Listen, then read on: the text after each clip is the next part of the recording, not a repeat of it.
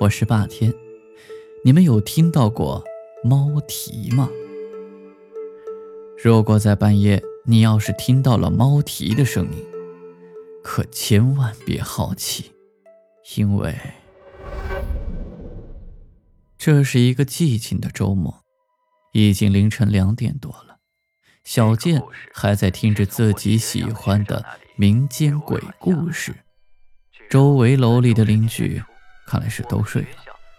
小健家住在十六层，照以往都能看到月亮和星星，可是今天天却很阴。小健伸了个懒腰，关掉了手机播放着的霸天鬼话，准备去睡觉。忽然。门外传来了猫叫，很凄惨的猫叫。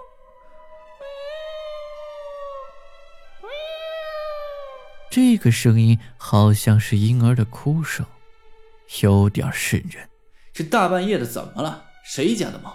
能不能管一管？不一会儿，那只猫便停止了叫声。小健这才睡下来。第二天早上上班的时候，他在楼道里看到了小娟，就问：“小娟，我们这是谁家养猫啊？这半夜老叫唤。”“不知道啊，你也听到了？”看来小娟昨天晚上也听到了猫的声音。这猫叫跟哭一样，好可怕呀！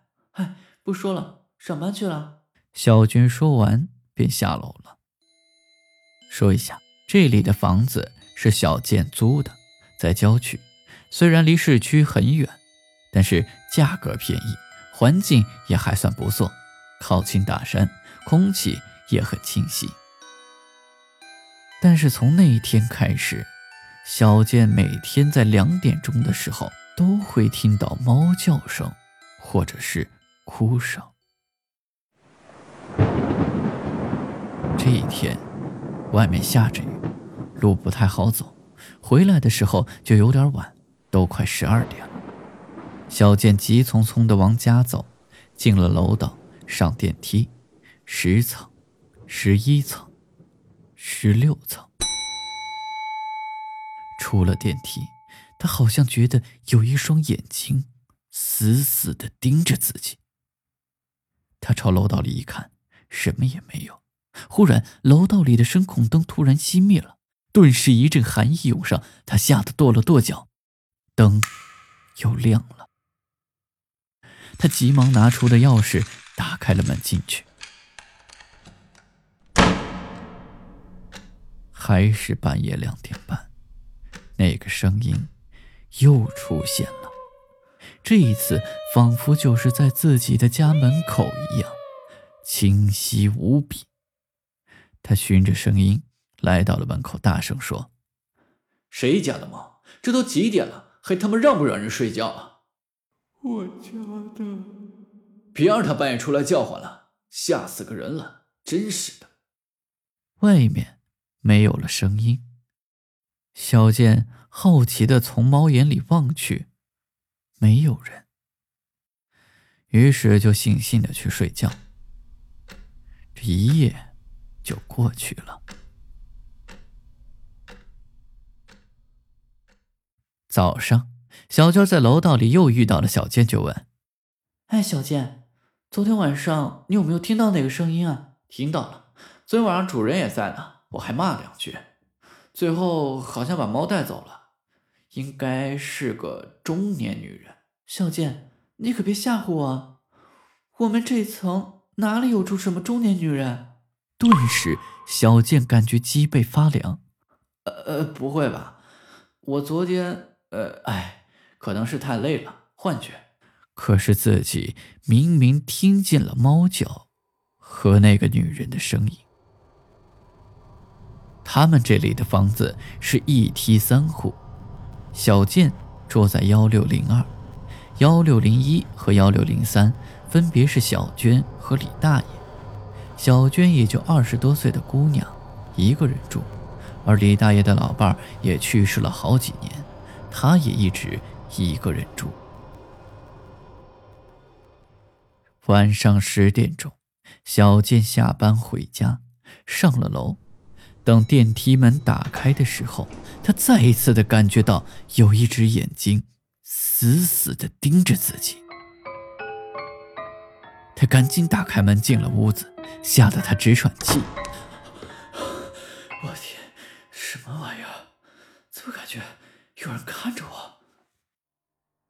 小健吃了点东西，压了压惊之后，就去洗漱准备睡觉了。凌晨两点，猫叫声准时又出现了，同时还夹杂着一个女人的哭声。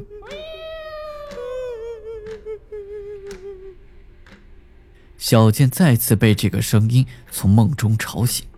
小健此时的愤怒已经超过了恐惧。他妈的，到底是谁呀？今天我非要逮住你！猫继续叫着，哭声也没有停止。小健腾地从床上弹起来，奔到门口，开门。可是声音不见了。奇怪。小健关上门，刚一回头，一个没有脚的女人就飘在了他的面前，并且又开始哭着，怀里抱着一只猫，猫的眼睛发着绿油油的光，死死地盯着自己。啊！小健一声惨叫，就晕了过去。第二天，小健从门口醒来。向公司请了假，在市区内的公寓找了房子，下午就搬走了。他实在不想再多待一天。原来，他租的房子的前前屋主是个中年女人，在做饭的时候得知到老公出轨的消息，没有关火，就去沙发上伤心欲绝的哭了起来。而等反应过来的时候，浑身已经瘫软的没有力气。他努力的爬向门口，可是最终还是没有呼救成功。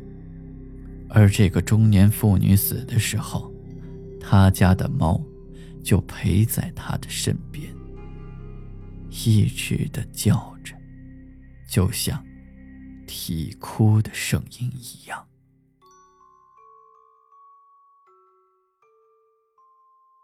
今天的故事就到这里，我们下期再见。